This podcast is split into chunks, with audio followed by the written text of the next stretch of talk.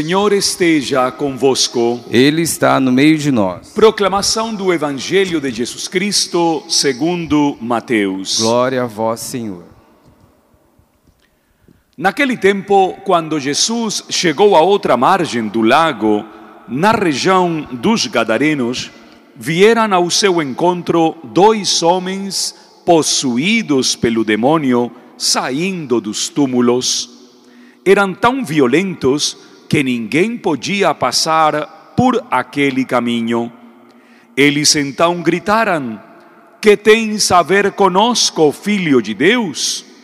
Tu vieste aqui para nos atormentar antes do tempo? Ora, a certa distância deles estava pastando uma grande manada de porcos.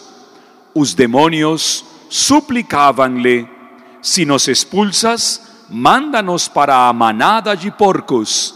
Jesus disse: Ide. Os demônios saíram e foram para os porcos, e logo que toda a manada atirou-se monte abaixo para dentro do mar, afogando-se nas águas.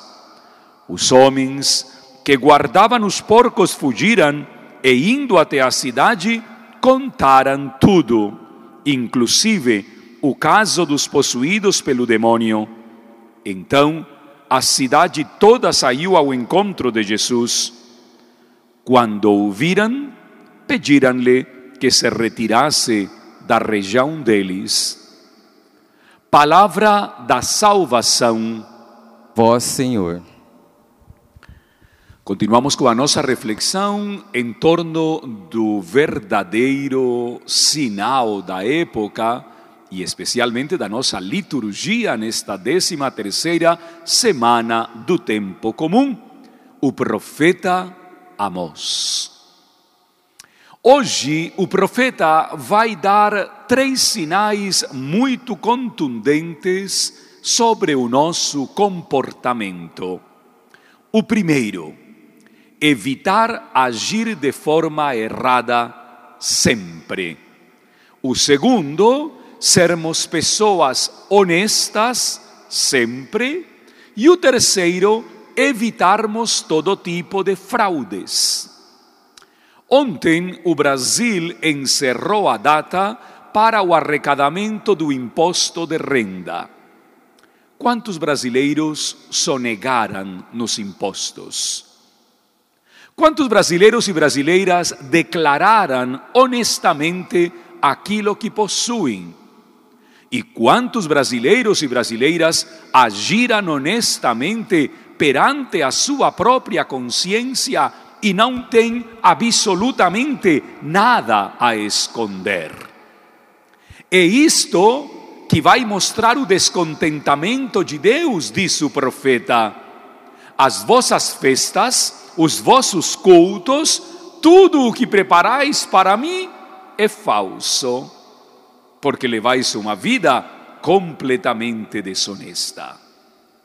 Em segundo lugar, essa desonestidade está levando a comunidade a acostumar-se com as injustiças.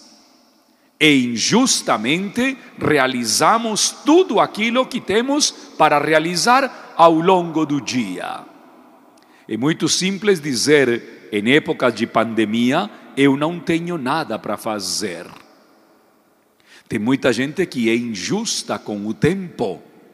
Estamos iniciando hoje o sétimo mês do ano e verdadeiramente para muitas pessoas, segundo o seu jargão, o ano já se perdeu.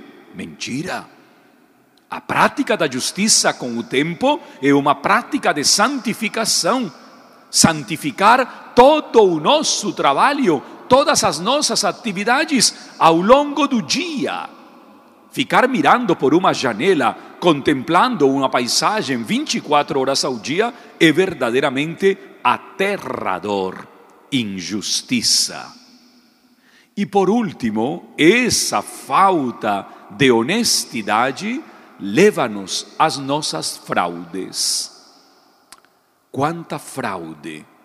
Fraudar fazer algo contra a norma. Impressionante, minha gente. Não vale a pena citar muitas realidades fraudulentas, porque eu também muitas vezes já pulei o sinaleiro em amarelo ou em vermelho. Fraudes fazendo coisas completamente indevidas. Tem um senhor que todos os dias sai a caminhar com o seu cachorro na frente do nosso prédio, do prédio onde o padre Manuel e eu moramos e outras 15 famílias moram. Este homem todos os dias permite que o seu cachorrinho faça xixi na entrada da porta do prédio. Isso é fraude. A norma pede para que você leve os animais nas praças e para que você, como dono dos animais, limpe a rua. É fraudulento quando você joga um papel na rua e na calçada.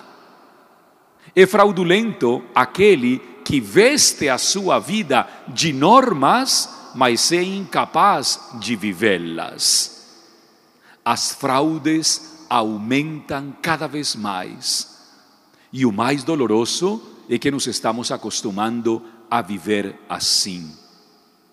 O profeta Amós faz uma parada no caminho e nos faz uma pergunta, oráculo do Senhor. De continuar assim, onde terminareis? Talvez terminemos como os porcos, possuídos pelo mal e rodemos abaixo pelo oceano, pois não temos muitas vezes a coragem de mudar o mal pelo bem. Amém.